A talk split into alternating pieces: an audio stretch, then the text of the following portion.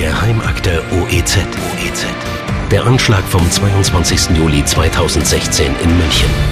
Ich bin jeden Tag am Grab. Jeden Tag.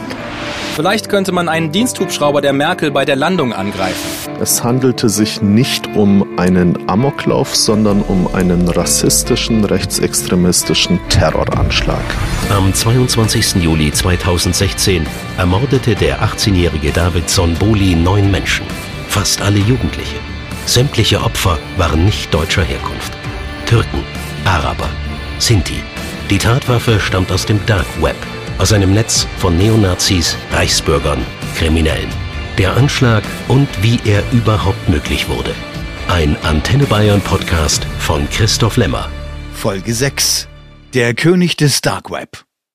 Hallo zusammen, hier ist nach längerer Zeit wieder eine neue Folge von Geheimakte OEZ, denn es gibt Neuigkeiten und neue Hintergründe.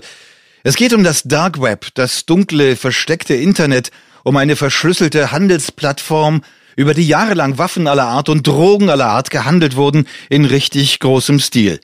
Es ist dieselbe Plattform, über die der OEZ-Mörder seine Pistole mitsamt Munition bekam. Über den Anschlag haben wir in früheren Folgen von Geheimakte OEZ ausführlich berichtet. Wir haben den Attentäter vorgestellt und seine Motive beleuchtet, seine Sehnsucht als Zuwandererkind so deutsch wie möglich zu werden, seinen Namen von Ali auf David zu ändern, Nazi-Gesinnung anzunehmen und sich zu fanatisieren bis hin zu dem mörderischen Anschlag in München. Wir haben terroristische Hintergründe geklärt und mit einem Mann gesprochen, der ebenfalls Waffen gehandelt haben soll und sogar von einem Anschlag auf die Bundeskanzlerin sprach auf derselben Dark Web-Plattform. Wir haben den Waffenlieferanten vorgestellt, der ebenfalls auf dieser Internetplattform unterwegs war und wir haben über seinen Prozess in München berichtet und dass er sieben Jahre Gefängnis bekam. Aber jetzt geht es um die Dark Web Plattform selber. Über die Spinne im Netz, über den König des Dark Web, wie Ermittler den Mann jahrelang halb bewundernd nannten. Ich habe in den letzten Monaten viele Leute gesprochen und eine Menge Material in die Hände bekommen. Herausgekommen ist die Geschichte über eine jahrelange vergebliche Fahndung, die die Ermittler an den Rand ihrer Nerven brachte und die den König des Dark Web am Ende doch gekriegt haben, weil der einen verhängnisvollen Fehler beging, der ihn in Untersuchungshaft brachte und ab dieser Woche vor Gericht.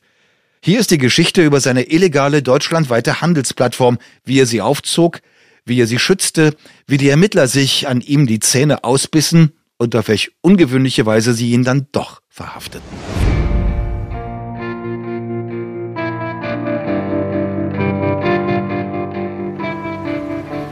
Ein Mann sitzt in seinem Wohnzimmer in Karlsruhe. In seiner Zimmerecke hat er sich einen Computerarbeitsplatz mit zwei Monitoren eingerichtet. Er kämpft sich durch Computerprogrammcode. Gerade hat er eine verschlüsselte Nachricht erhalten. Angeblich habe seine Serverplattform ein Sicherheitsleck. Der, der die Warnung an ihn schickte, ist einer der User in seiner Plattform. Er behauptet, er könne sämtliche vertraulichen Daten auslesen. Der Mann in Karlsruhe reagiert panisch. Kann das wirklich sein? Er, der jahrelang seine Plattform technisch im Griff glaubte, soll etwas Wichtiges übersehen haben? Der Mann heißt Alexander U. Sein Server steht neben seiner Waschmaschine im Bad. Das weiß bis dahin aber nur er. Sein Server ist so konfiguriert, dass er im Netz keine Hinweise auf seinen Standort erkennen lässt. Vier Jahre existiert seine Plattform schon, als er da an seinem Laptop verzweifelt das Sicherheitsleck sucht, das er angeblich haben soll. Die Sache ist heikel. Die Plattform, die Alexander U betreibt, heißt Deutschland im Deep Web. Jeder kann sich dort anmelden und Geschäfte abwickeln, egal welche. Einzige Voraussetzung, er muss technisch fit genug sein, um im verschlüsselten Tornetz klarzukommen und dort seine Foren überhaupt zu finden. Hunderte User haben das hinbekommen. Drogendealer, Waffenhändler, Neonazis, auch Linksradikale von der Plattform Indie Media, die auf Deutschland im Deep Web vertrauliche Absprachen treffen. Ob Alexander U einzelne seiner User persönlich kannte, weiß außer ihm niemand. Der Tag, an dem Alexander U an seinem Laptop sitzt, auf der hektischen Suche nach einem angeblichen Sicherheitsleck, ist der 8. Juni 2017. Es ist 21.08 Uhr. Und Alexander U hat einen verhängnisvollen Fehler begangen, nur einen, aber das weiß er in diesem Augenblick noch nicht. Mit einem Rambock zerstören Spezialisten der GSG 9 seine Wohnungstür. Sie wurden extra für diesen Job dazugeholt und unterstützen das Bundeskriminalamt, das die Ermittlungen gegen Alexander U. führt.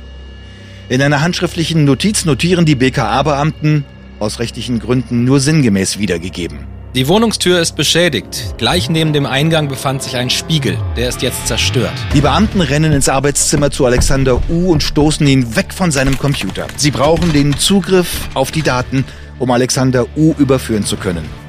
Ist der Computer aus, dann sind die Daten wieder verschlüsselt und nicht zu knacken. All die Daten, mit denen sich jahrelange Drogen- und Waffengeschäfte nachweisen lassen.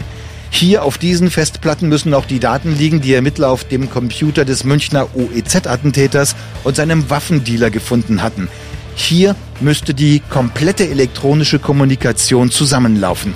Die ganze Aktion war genau so geplant. Alexander U am laufenden Computer erwischen, um seine Daten abgreifen zu können, alles akribisch vorbereitet. Die Nachricht über das angebliche Sicherheitsleck hatte ein Schein-User an Alexander U. geschickt, ein versteckter Ermittler des Zollfahndungsamtes. Seine Adresse kannten die Ermittler bereits wegen des verhängnisvollen Fehlers, den Alexander U. begangen hatte. Sie hatten seinen Internetzugang verwandt und konnten auf ihren eigenen Computern Alexander Us Datenstrom mitschneiden. Wie er hofft, setzte er sich hektisch, panisch an den Rechner und startete die Software, mit der er seinen Server konfigurieren kann. Draußen warten schon die Einsatzkräfte. Alexander U geht in die Falle. Der König des Dark Web. Endlich haben sie ihn. Sie schleifen ihn aus der Wohnung und fesseln ihn im Treppenhaus. Zehn Beamte durchsuchen die Wohnung. Alexander Us Freundin wird aus dem Zimmer geführt. Ein Computerspezialist erkennt, dass die Serversteuerungssoftware geöffnet ist. Er findet den Private Key, den Zugang, um im Tornet seinen Server anmelden zu können. Damit sind die Ermittler drin. Damit haben sie auf alles Zugriff. Alexander U wird verhaftet und in die U-Haft gebracht. Er verweigert jede Aussage, jedenfalls jede absichtliche. Aus der U-Haft schickt er handgeschriebene Briefe an seine Freundin. Darin schreibt er, wiederum nur sinngemäß wiedergegeben. Hi Schatzi, ich vermisse dich sehr. Ich liebe dich. Es tut mir sehr leid, dass ich uns in eine so verfahrene Situation gebracht habe. Die Staatsanwaltschaft beschlagnahmt die Briefe und wertet sie als sogenanntes Aussageverhalten. Seine Bemerkung, er habe die beiden an diese Situation gebracht, lasse den Schluss zu, dass er die ihm vorgeworfenen Taten begangen habe, meint der Staatsanwalt. Jetzt, eineinhalb Jahre später, sind die Daten des Servers jedenfalls so weit ausgewertet, dass die Justiz sich mit Alexander U beschäftigen und ihn vor Gericht stellen kann.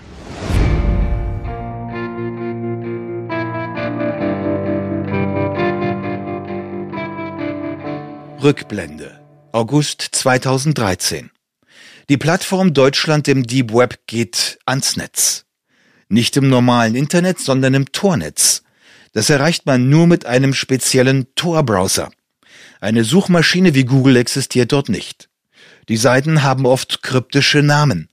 Die Seite Deutschland im Deep Web hat dann noch eine vergleichbar klare Adresse. Sie lautet germanyhusicasex.onion. Die Seite findet nur, wer irgendwoher einen Tipp bekommt. Flüsterpropaganda als einzige Möglichkeit, sie zu finden. Einige hundert User finden sich nach und nach dort ein. Man kann sich dort über alles Mögliche austauschen, man kann Fragen stellen, zum Beispiel zu Computersicherheit. Und man kann Dinge zum Verkauf anbieten oder kaufen. Dafür gibt es die Rubrik Marktplatz. Was dort passiert, weiß Alexander U besser als wohl jeder sonst, denn er ist es, der bestimmt, welcher Händler auf seiner Plattform Waren anbieten kann. Die Ermittler halten an ihrer Akte fest. In der Unterkategorie Biete können nur Händler Waren einstellen, die von User Lucky Specs freigeschaltet wurden. Oder einfach nur Lucky, so nennt sich Alexander U selber. Lucky Specs schaltet nur solche Händler frei, wenn Händler ihm eine Beschreibung ihrer Produkte liefern und Fotos in guter Qualität mitschicken. Die Ware, um die es geht, Waffen und Drogen, also Bilder von Waffen, zerlegt und unzerlegt und Munition. Oder Bilder von Drogenpäckchen, Pillen, Übersichts- und Detailaufnahmen. Aber Lucky denkt noch weiter. Er will, dass seine Handelsplattform Vertrauen schafft. Wer als Händler zuverlässig liefert, erhält von ihm ein Zertifikat. In der Kategorie Biete zertifiziert dürfen nur Händler ihre Ware anbieten, die sich nach festgelegten Kriterien bewährt haben. Sie müssen ihre Kunden über eine längere Zeit zuverlässig und konstant beliefert und von den Kunden bewertet worden sein. Wenn Lucky überzeugt war, dass ein Händler verlässlich war, hat er ihn als zertifiziert ausgezeichnet. Der Laden läuft. Immer mehr Drogen und immer mehr Waffen werden über Deutschland im Deep Web verkauft. Die meisten Käufe werden mit Bitcoin bezahlt. Das ist anonym und halbwegs verlässlich. Transaktionen sind für niemanden nachvollziehbar. Das größte Risiko tragen Kunden, die Bitcoin an Händler vorauszahlen und im schlimmsten Fall ihre Ware nicht bekommen. Darum Luckys strenges Händlerregiment, darum seine Zertifizierung. Außerdem bietet er Escrow Services an. Escrow bedeutet Treuhänder. Der Kunde zahlt Bitcoin an den Treuhänder, der meldet die Zahlung an den Verkäufer. Dann verschickt der Käufer seine Ware. Erst wenn sie angekommen ist, reicht der Treuhänder das Geld an den Lieferanten weiter. Lucky Sparks selbst wird auch als Escrow-Agent tätig. Es ist eine kleine Marktwirtschaft mit eigenen Regeln und Strukturen, die er da aufgebaut hat. Eine Wirtschaft nur für illegale Produkte.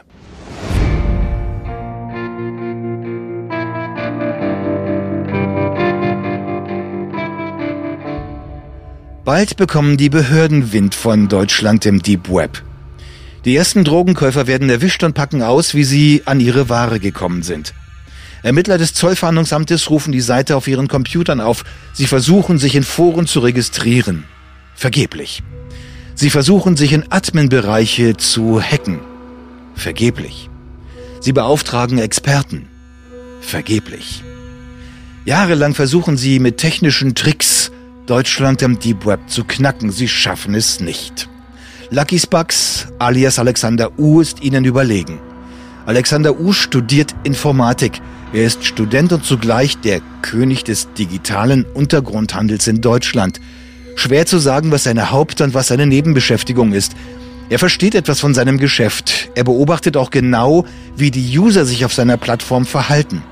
In seinen Logfiles kann er ihre Browser-Einstellungen nachvollziehen und schreibt diejenigen an, die ihre Sicherheit vernachlässigen. Er gibt Tipps und sorgt dafür, dass auch seine Kundschaft keine Fehler macht. Unter seinem Usernamen Lucky Spucks veröffentlicht er im Forum Anleitungen für das sichere Surfen und Handeln im Dark Web. Dann, so etwa ab Anfang 2015, ändern die Ermittler ihre Strategie. Statt sich mit der Technik zu beschäftigen, machen sie sich an die Käufer und Verkäufer direkt ran. Sie registrieren sich unter falschen Namen im Forum und geben sich zunächst als Kaufinteressenten aus. Einmal geben sie vor, sie seien eine Frau und wollten Drogen kaufen. Leider seien sie finanziell ein bisschen klamm. Aber sie seien bereit, einen Teil des Preises mit sexuellen Gefälligkeiten zu bezahlen. Ein Händler fällt tatsächlich darauf rein. Es kommt zum ersten Mal zu einem Real-Life-Treffen, also einem Treffen im wirklichen Leben, um Ware und Bezahlung auszutauschen. Der Händler wird festgenommen, die Ermittler lassen sich von ihm seine Zugangsdaten geben und übernehmen seinen Account. Auf diese Weise arbeiten sie sich nach und nach durch das Forum. Sie lernen auch Waffenhändler und Kunden kennen. Einige Dutzend illegale Dealer gehen ihnen ins Netz. Sie kennen aus dem Forum sogar Rico, den Mann, der dem OEZ-Attentäter die Tatwaffe für seinen Amokmord verkauft. Sie bekommen mit, wie der Attentäter den Kontakt zu Rico anbahnt. Die Ermittler werten ihr Wissen und ihre Festnahmen als Erfolg, aber die Plattform können sie ernsthaft nicht gefährden. Allein die Zahl der Händler, die über die Jahre bei Deutschland im Deep Web Waffen und Drogen verkaufen, beträgt fast 600. Und das sind nur die Identitäten, die sich hinterher aus den beschlagnahmten Serverdaten rekonstruieren lassen. Vor allem aber kommen die Ermittler dem Initiator nicht näher. Sie kennen zwar seinen Usernamen Lucky Spucks, aber sonst wissen sie nichts über ihn. Der König des Dark Web bleibt für die Polizei ein Phantom. Der 25. Juli 2016 ist der Tag, an dem der Attentäter David Sonboli am Münchner Olympia-Einkaufszentrum neun Menschen ermordet und sich anschließend selber das Leben nimmt. In den Foren von Deutschland im Deep Web wird die Tat sofort diskutiert. Vor allem aber wird einer hinter den Kulissen aktiv, der genau Bescheid zu wissen scheint und der auch Einzelheiten über Ricos Computersicherheit kennt. Er nennt sich Blab. Blab ist wieder so ein Online-Username, hinter dem irgendwer stecken kann. Bis heute ist nicht geklärt, wer Blab ist. Aber Blab schreibt in einer vertraulichen und verschlüsselten Nachricht an Rico, den Waffenhändler, der dem Attentäter die Pistole beschaffte. Rico erinnert sich in einer Vernehmung. Blab hat sich nach dem Amoklauf in München über Bitmessage bei mir gemeldet und gemeint, dass er wisse, dass ich in die Sache involviert bin. Ich habe ihn gefragt, woher. Er wollte es mir nicht sagen. Aber helfen wollte Blab, damit Rico nicht erwischt werde. Er hat mir eine Gebrauchsanweisung für die Verschlüsselung meines Rechners geschickt und mir Hinweise gegeben, wie ich es am besten hinkriege. Ich habe die Nachricht als Textdatei abgespeichert. Es nützte nichts, wenige Tage später wurde Rico festgenommen. Die Fahnder gingen mit ihm genauso vor wie vorher schon mit anderen. Ein Ermittler gab sich mit Hilfe einer gekaperten Online-Identität als Kaufinteressent für eine Waffe aus. Rico vereinbarte ein Treffen für Übergabe und Bezahlung. Dabei nahmen ihn die Beamten fest. Gern hätten die Ermittler auch gewusst, wer Blabe im wirklichen Leben ist ob es sich um den Drahtzieher und Programmierer von Deutschland im Deep Web handelt oder ob er ihn wenigstens kennt.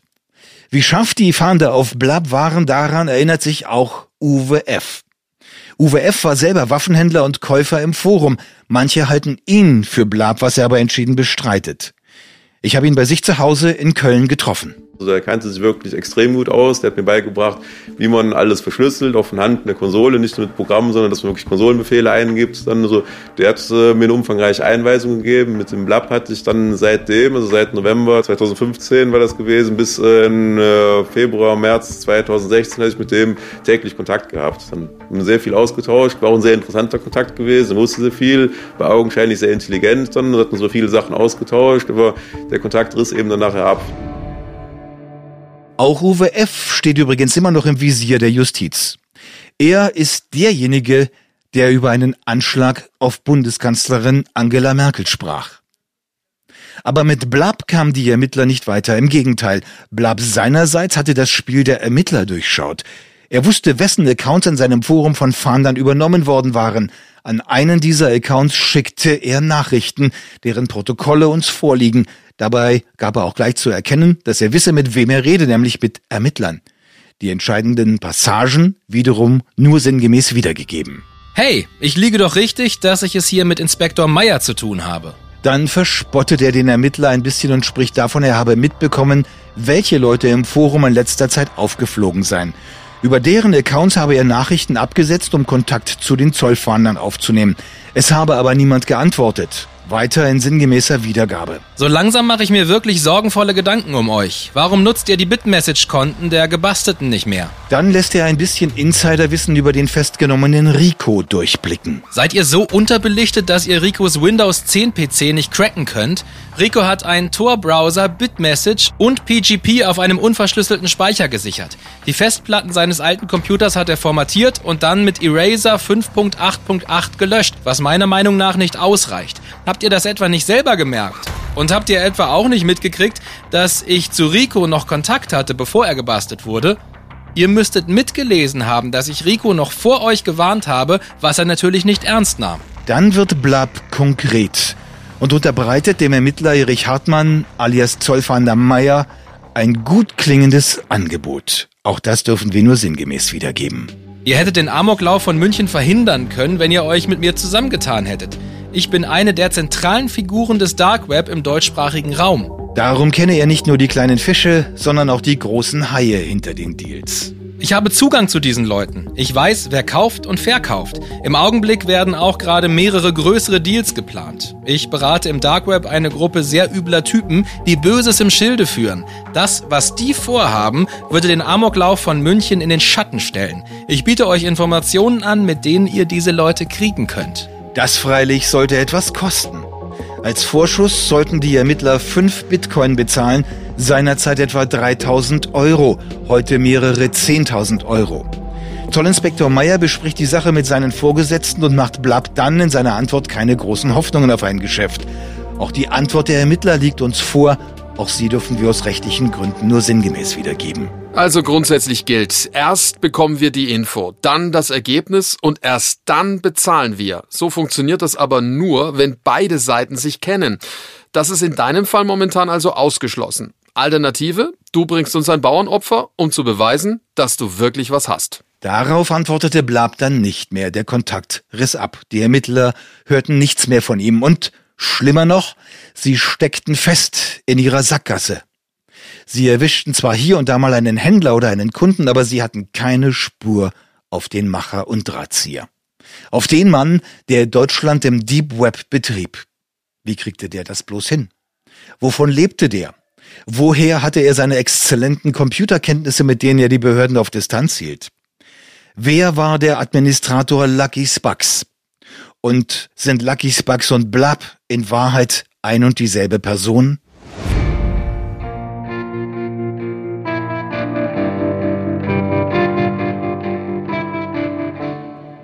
Am 24. Dezember 2015, Heiligabend, äußert Lucky Spucks in einer Kurznachricht an alle im Forum einen bescheidenen Weihnachtswunsch. Leider sind meine Kosten in der letzten Zeit enorm angestiegen. Ich musste meinen Server ausbauen und viel Geld investieren, um euren Traffic bewältigen zu können. Auch meine Stromrechnung ist in letzter Zeit immens. Es wäre nett, wenn ihr mir mit einer Spende weiterhelft. Dazu verlinkt er die Adresse seines Bitcoin-Wallets, also seines virtuellen Bitcoin-Portemonnaies, in das jeder anonym und ohne Rückverfolgungsmöglichkeit Geld an ihn einzahlen kann. Derselbe Bezahlweg, der ohnehin der populärste war bei Deutschland im Deep Web. Anonym und sicher, nicht zurückverfolgbar, dachte er. Und beging genau an dieser Stelle seinen einzigen, aber entscheidenden Fehler. Die Technik, hinter der die Internetwährung Bitcoin funktioniert, nennt sich Blockchain. Sie ist technisch sehr kompliziert und ermöglicht Folgendes. Man kann eine Transaktion damit ausführen, die beim Absender und beim Empfänger zuverlässig protokolliert wird, die nicht rückgängig gemacht werden kann und die durch Algorithmen abgesichert wird. Absender und Empfänger müssen sich nicht kennen. Der Absender muss nur die Adresse des Empfängerportemonnaies kennen. Das Dumme dabei ist zumeist nur, für Bitcoin kann man im Laden an der Ecke leider nichts kaufen. Will man seine Bitcoin zu Euro machen, also zu verwertbarem Geld, dann muss man sie tauschen. Dafür gibt es im Internet digitale Wechselstuben. Man schickt per Blockchain von seiner Bitcoin-Wallet oder von seinem Bitcoin-Konto Geld an die digitale Wechselstube. Die tauscht die Bitcoin in Euros um und überweist die Euros auf ein stinknormales Bankkonto. Alexander U. hätte darauf kommen können. Als er seinen Spendenaufruf ins Forum einstellte, da lasen den natürlich auch die verdeckten Ermittler. Er wusste ja, dass die einige seiner User und deren Accounts übernommen hatten. Und dann kam eins zum anderen. In der Akte heißt es, sinngemäß wiedergegeben, das Polizeipräsidium Offenburg hat Blockchain-Ermittlungen durchgeführt und festgestellt, dass Gelder von der Wallet an eine bestimmte Bitcoin-Wechselstube transferiert wurden. Bei dieser Wechselstube konnten wir den Namen des registrierten Kontoinhabers in Erfahrung bringen. Es handelt sich um... Und hier folgte der Name Alexander U als Klarname mitsamt seiner Kontonummer seiner Adresse in Karlsruhe, seiner Handynummer, seiner E-Mail-Adresse, seines Geburtstags und seines Geburtsorts. Jahrelang jagten ihn die Behörden, jahrelang bekamen sie ihn nicht zu fassen, den König des Dark Webs und jetzt das. Mit einem Mal, im Grund nur mit einer simplen Datenbankabfrage, war der Mann quasi nackig. Der Rest war dann Routine. Die Überlegung, ihn bei eingeschaltetem Computer in seiner Wohnung festzunehmen, um dann auch gleich alle Zugangs- und Verschlüsselungsdaten abzugreifen die Planung des Einsatzes, die Kontaktaufnahme zu den ganz harten Jungs der GSG 9, die die Wohnungstür zerlegten und den Garderobenspiegel gleich mit, damit es schnell ging und Alexander U keine Chance hatte, seinen Computer abzuschalten. Polizeiliches Handwerk. In dieser Woche beginnt der Prozess gegen Alexander U. Wenn alles glatt läuft, dann könnte ein Urteil noch dieses Jahr fallen. Die Anklage lautet auf Beihilfe zu Betäubungsmitteldelikten, nicht etwa Beihilfe zum Waffenhandel, dafür gibt's vielleicht noch ein paar Monate obendrauf, sondern Beihilfe zu Betäubungsmitteldelikten, weil da kurioserweise das höhere Strafmaß fällig wird. Wie viel Alexander U bekommen wird, ist trotzdem schwer vorauszusagen. Sieben oder acht Jahre vielleicht könnten es werden. Und ob der Prozess wie geplant mit wenigen Tagen über die Bühne geht, ist auch offen, denn manches fehlt in der Akte und damit auch in den Ermittlungen. Was wusste Alexander U über die Straftaten seiner Kunden? Was wusste er über den Amok-Anschlag am OEZ und vor allem wann?